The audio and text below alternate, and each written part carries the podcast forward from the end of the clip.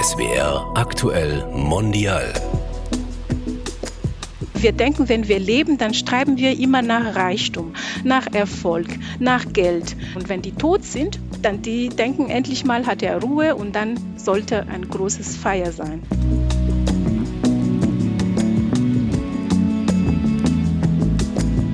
Herzlich willkommen zu SWR Aktuell Mondial. Ich bin Leonore Kratz. Und ich bin Claudia Barthe. Das ist der zweite Teil unserer Reihe von der Geburt bis zum Tod. Wir beschäftigen uns in diesem Fall mit Übergangsritualen in verschiedenen Kulturen. Und heute sprechen wir darüber mit Carol Edigard. Sie arbeitet in Nürnberg als Konferenzmanagerin und kommt aus Madagaskar. Hallo Carol.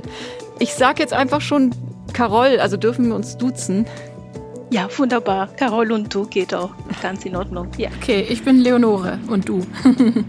Angenehm, freut mich. Zu Beginn spielen wir immer so ein kleines Spiel, einfach damit wir unseren Gast etwas besser kennenlernen. Wir haben so ein paar Satzanfänge vorbereitet und Carol, du darfst die gerne ergänzen mit dem, was dir spontan dazu einfällt und auch einfach gerne ganz kurz ergänzen. Mhm. Also die erste Frage wäre, Traditionen und Familienfeste sind mir wichtig, weil Punkt, Punkt, Punkt. Treffen, gutes Essen. Wenn ich an meine Heimat Madagaskar denke, kommt mir zuerst in den Sinn? Reis. Ah ja. Ah ja, Thema Essen schon zum zweiten Mal. Ja, das ist eine gute Kommunikationsmittel, sag mal so, wenn jemand dann zusammen sind und ein gutes Essen dabei, dann kommt ein gutes Gespräch und eine Zusammensein. Ja, und, und was esst ihr zum Reis dazu? Ich bin neugierig. Wir essen auch Fisch dazu oder einfach Rindfleisch also je nachdem, wie es zubereitet ist. Dann ja. habe ich noch die dritte Frage. Damit wechseln wir das Thema. Scheinbar, glaube ich. Zwar, der Tod bedeutet für mich. Endlich mal ausruhen, Frieden. Ja, warum wir jetzt ausgerechnet in diesem Zusammenhang diese Frage stellen, das hat einen Grund, denn die Madagassen haben ein ganz besonderes Ritual, um den Tod zu zelebrieren. Und das ist uns, glaube ich, hier in Deutschland sehr fremd. Und zwar feiern sie das sogenannte Leichenwendfest und das klingt so.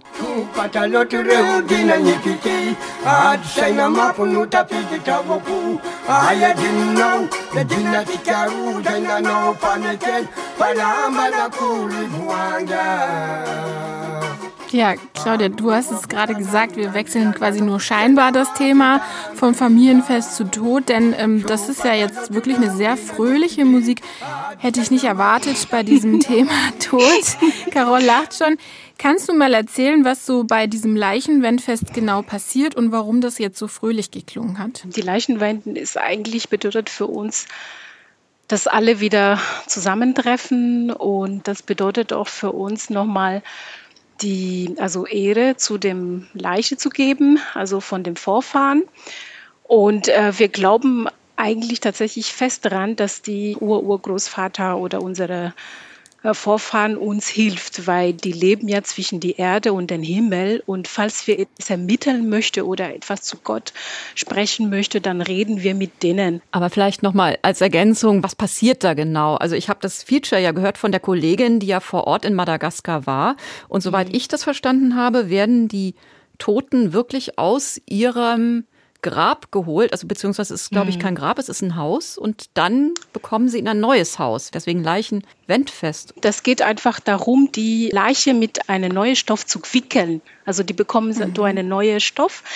Man holt den raus, dann wird mit der frischen neuen Stoff gewickelt und es kann sein, dass die Leiche damals äh, von anderem Ort verstorben wurde und dann bringen wir denen zu dem Familiengrab. Und dieser Grab kann ein Haus sein und dann kann eine, Art von Öle sein. Und dieser Übergang oder diese Zeit, dass man die Leiche bringen oder einfach von von dem gleichen Grab oder dass den, die Leiche einen neuen äh, Stoff bekommt, da passiert dann dann fest. Da wird einfach gesungen, getanzt, laute Musik, getrunken und auch gegessen. Und so wird dann im Prinzip diese Leichenwende auch gefeiert, dass man tatsächlich nicht nur die Lebenden, sondern dass man mit den Verstorbenen nochmal Zeit verbringt Ge und feiert. Genau, Genau. Und während äh, dass die Leiche einen neuen Stoff bekomme, mhm. man nimmt ja, also da steht, stand noch den alten äh, Stoff sozusagen. Und dann jeder äh, Enkelkind oder der Familienmitglied nimmt den veralteten Stoff mit mhm. fürs Zuhause als Glückbringer sozusagen. Aber Ist das nicht hygienisch bedenklich? Sage ich jetzt mal so als Deutsche, die das überhaupt nicht kennen. Ähm, hm.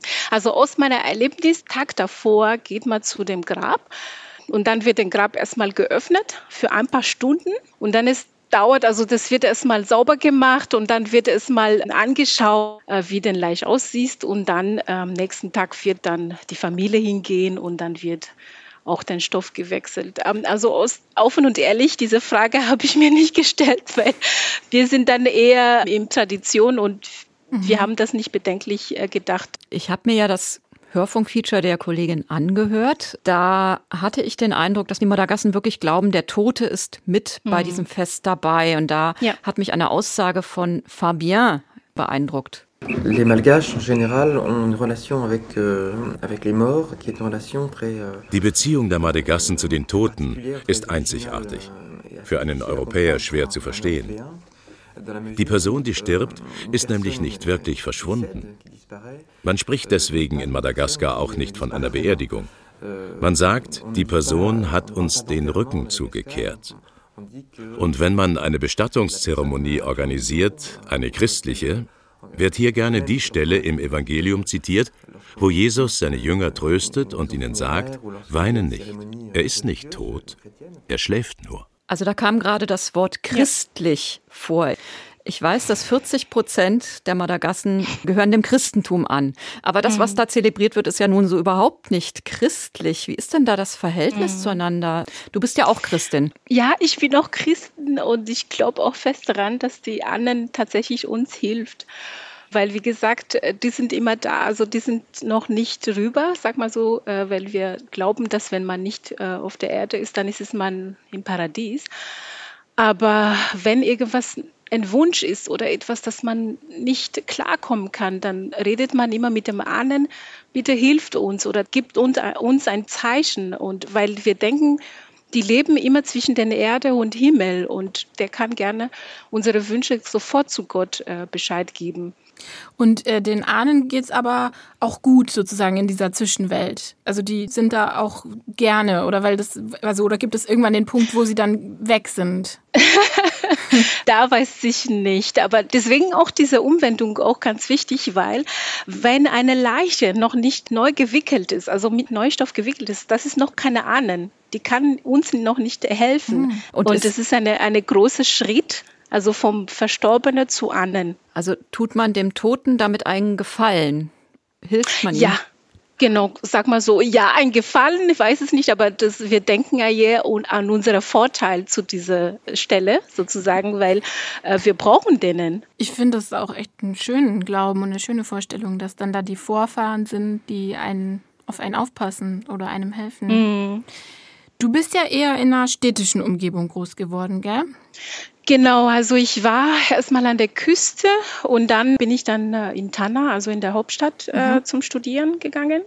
Du hattest im Vorgespräch schon mal erzählt, dass es sozusagen zwischen städtischen und ländlichen Umgebungen dann doch auch nochmal Unterschiede gibt mit mhm. ähm, Ritualen, mit Traditionen.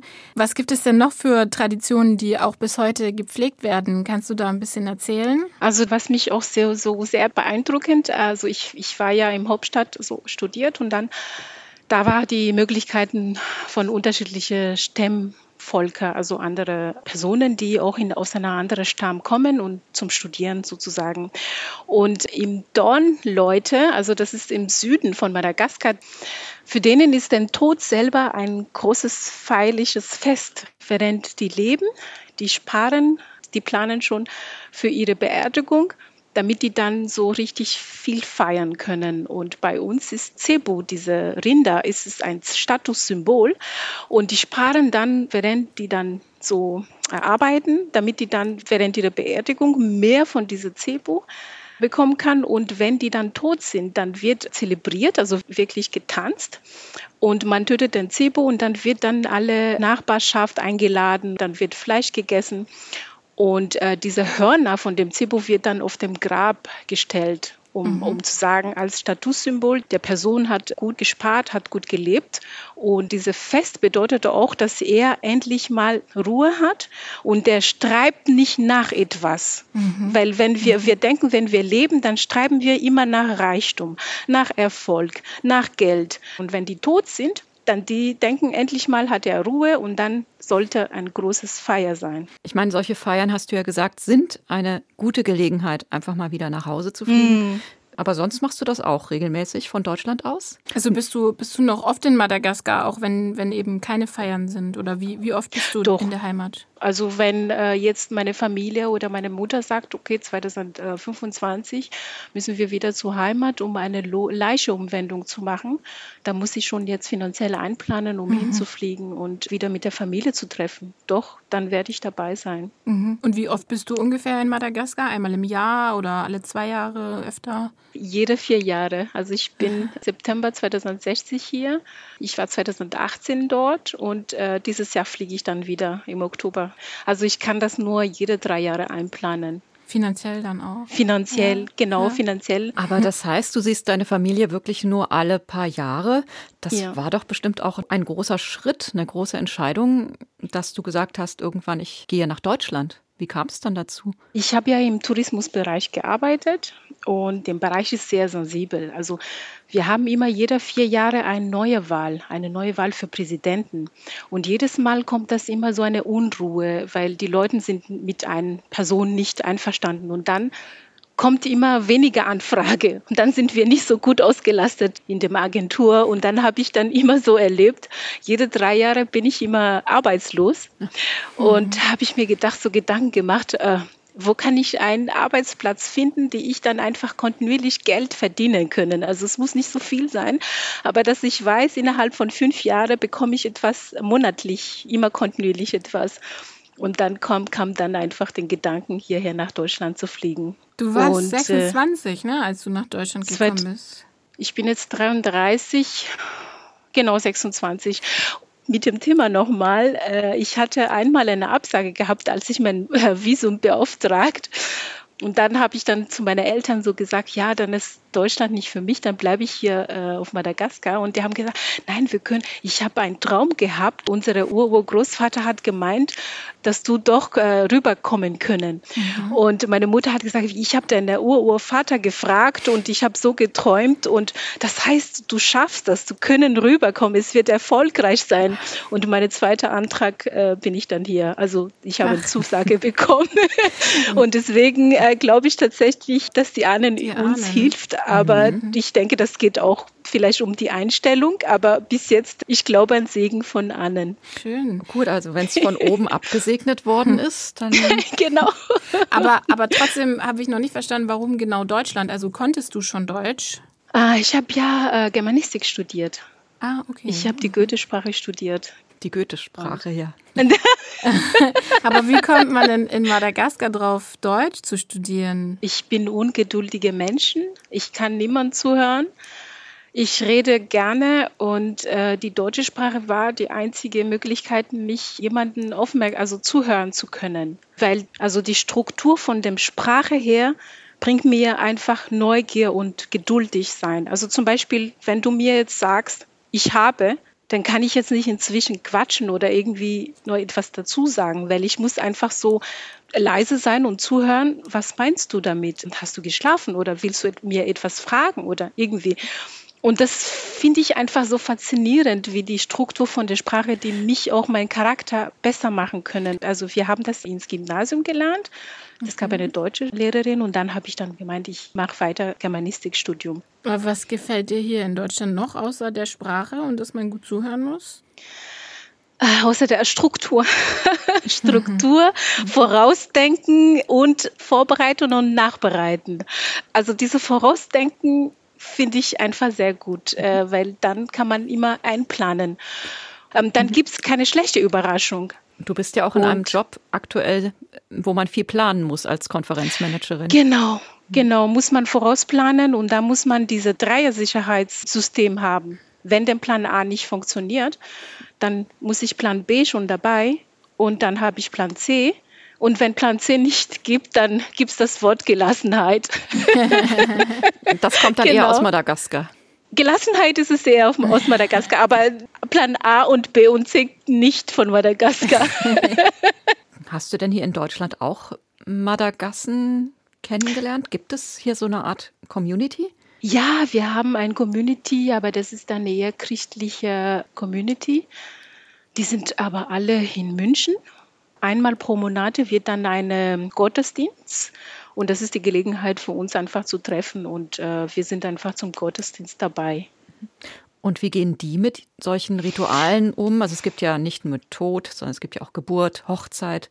Ja, Findet das alles hier statt? Ja, genau. Also wenn wir dann um Geburt sozusagen ähm, reden können.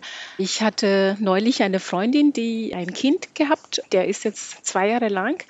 Und bei uns ist ja so, ein Kind ist noch kein Mensch, wenn der noch nicht beschneidet ist. Ich meine hier junge Kind, also ein Jung. Ein also Junge, ja. bei Frau, ja genau, ein Junge. Bei Frau machen wir keine Beschneidung, sondern nur bei Junge. Mhm. Und sag mal so, wenn, wenn das Kind äh, stirbt, dann darf das Kind nicht im Familiengrab beerdigt, wenn er noch nicht beschnitten ist, sondern wird Oh. einfach am Rand von dem Gra- Grab beerdigt, weil der noch kein Mensch gewesen, sag mal so. Aber das ist doch sehr schade für das Kind dann. Also Genau, das ist schade für das Kind, aber das ist einfach so diese der Umgangszeit sozusagen. Und damit er dann zu der Familie gehört, dann wird diese Beschneidung gemacht. Und äh, meine Freundin hat dann äh, immer noch diese Tradition genommen. Und äh, bei uns wird das so ablaufen, dass dann das Kind wird dann, sagen wir so, spätestens mit zwei Jahren beschnitten wird. Dieser Muskel ist ja ein Menschenteil. Das heißt, es darf nicht äh, im Müll weggeschmissen. Also die, Vor die Vorhaut, die dann da. die Vorhaut, Entschuldigung, den Vorhaut. Äh, Deswegen soll dann ein Onkel oder eine vertrauliche Person dabei ist, diese Vorhaut schlucken, mit einer Banane schlucken oder einfach ähm, Krass. schlucken. Genau. Das ist wirklich sehr Und- anders oder sehr fremd für uns. Ja, jetzt, weil es ist ein menschlicher Teil sozusagen. Und genau, und dann hat sie dann immer diese Ritual noch beibehalten. Und würde ich auch, wenn ich hier eine Jung bekomme, dann würde ich auch genauso umgehen. so? In Deutschland geht es ja, weil es ein Gesetz gibt seit 2012, Mhm. wo ähm, die Entfernung der Vorhaut bei den Jungen also auch wirklich legal ist. Und Das muss aber Mhm. von einem Arzt vorgenommen werden, nicht wahr? Genau. Also die, meine Freundin hat viele Unterlagen erhalten, äh, dass sie dann haftet, falls irgendwas doch passiert wird.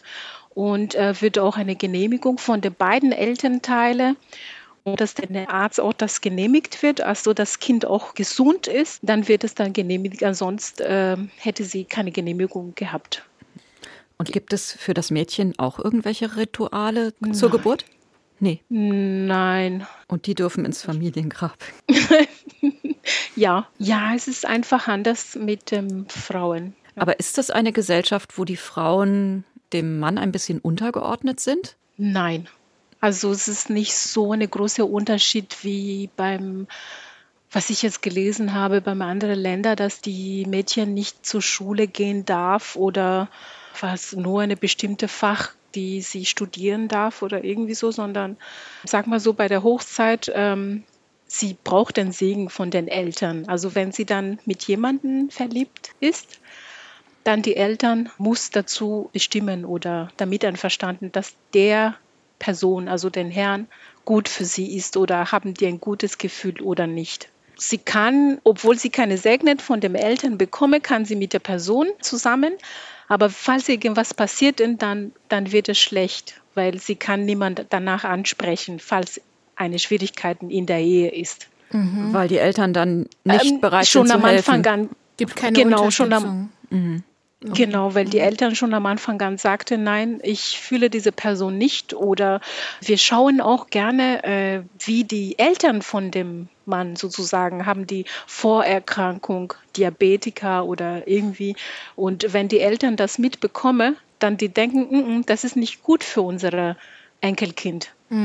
Äh, Ja, die Liebe ist zwar da, aber es klappt, es passt nicht. Und halten sich da viele Paare dran? Also ist das für die Paare wichtig oder sagen viele auch, ist mir egal, dann heiraten wir ohne den Segen der Eltern? Ich denke schon, nach meiner Erfahrung halten die meisten Madagassen dran, Okay. dass der Segen von den Eltern wichtig ist, weil Die, wir denken immer, die Eltern haben ihre Erfahrung, die Eltern haben ihr gutes Gefühl. Und persönlich würde ich auch mir so umgehen. Wenn ja. meine Eltern sagen, nein, diese Person ist nicht gut für dich oder wir haben kein gutes Gefühl, dann werde ich offen und ehrlich zu derjenige sagen, wir müssen aufhören. Für eine Ehe geht leider nicht. Du bist 33 Jahre alt, du bist noch nicht genau. verheiratet. genau. Also du bist ähm, noch nicht verheiratet, ne? Noch nicht. Noch ist das nicht. ungewöhnlich für Madagassen? Also für eine Madagassin? Ja, ja, sehr ungewöhnlich. Meine Eltern fragen mich momentan, wie kann ich weiter für den nächsten, wie sagt man so, mit 40 hat man ja den Hälfte von seinem Leben schon erlebt. Und dann die haben mich schon gefragt, wie kann ich den nächsten Jahre leben können, alleine oder zusammen. Das ist schon ähm, sehr heftig für mich, weil meine Mutter hat sofort gesagt, äh, ein Kind kannst du nicht mehr vorstellen. Weil 33 nicht? ist schon zu spät. In Deutschland nicht. Also. Nein, ich wollte Ja, sagen, genau, das ist noch Zeit. Vorteil. Aber das ist schon eine, ein Thema, die äh, mich jetzt momentan beschäftigt und Aha. das ist auch typisch madagassisch, dass man einfach das Kind schon anspreche mit 26, mit 25. Und wenn man dann heiratet, wie läuft dann so eine Hochzeit ab? Ist das auch eine große Familienfeier, denke ich, oder? Ja, genau. Wir haben drei Etappen. Es ist erstmal, dass der Person geht zu der Familie und dann sagt, ich würde gerne den Hand von ihrer Tochter und sag mal so, die Eltern hat uns groß geworden. Das heißt, die haben uns etwas beigebracht. Wir leisten auch äh, zu Hause einen Haushalt und wenn ich nicht mehr, zum Beispiel nicht mehr zu Hause bin, das heißt, der Haushalt wird dann von anderen Leuten übernommen wird. Und dieser, mein Partner soll dann diese Leistung zahlen. Das heißt, ich bin nicht mehr zu Hause, ich, ich mache nicht mehr den Geschirr sauber und, und, und, und, ich pflege, pflege nicht mehr meine Eltern. Da muss er als Gegenleistung dafür zahlen. Der muss dann ein vergleichbare Kosten von einem Schaf zu den Eltern. Und tatsächlich, manche Leute bringen tatsächlich eine ganze Schaf zu den mhm. Eltern als Geschenk. Mhm. Aber jetzt wird dann zum Beispiel eher als Geldschein oder sagt die Eltern, ja, wir hätten gerne einen Lautsprecher oder wir hätten gerne einen Fernseher oder genau, so ja, etwas Modernes. Ja, genau. Traditionell wäre ein Schaf, aber jetzt mit modernen Sachen kommt dann ein andere Wünsche dazu. Das ist erstmal, und dann bekommen wir einen Segnet, das ist ganz wichtig.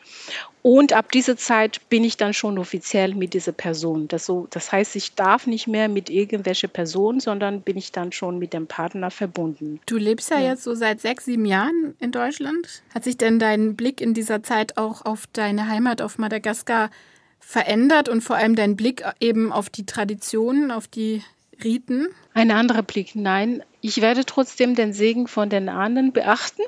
Mhm. Ich werde trotzdem auch die Bestimmung oder die Meinung von meinen Eltern auch achten. Und wie stellst du dir jetzt deine Zukunft vor? Also liegt die in Deutschland oder möchtest du wieder zurück mit einem Partner oder? Uh, ich möchte gerne nach Hause zurück.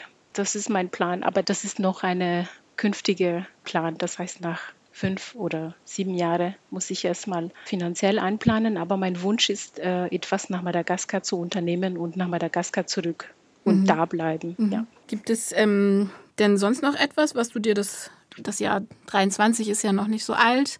Gibt es etwas, mhm. was du dir für dieses Jahr wünschst? Also 23 ist für mich ein ganz spezielles Jahr, weil ich darf eine lange Sommerzeit dieses Jahr erleben, weil Oktober ist bei uns Sommer das heißt, ich werde hier Sommer in Deutschland verbringen bis äh, Ende September und dann weiter nach Madagaskar leben. Und das ist ein sehr, also ich, ich bin sehr zufrieden, mhm. dass ich dann so eine lange Sommer verbringen können. Und mein Wunsch wäre, dass ich das genießen. Herrlich, ja, dieser lange Sommer klingt toll.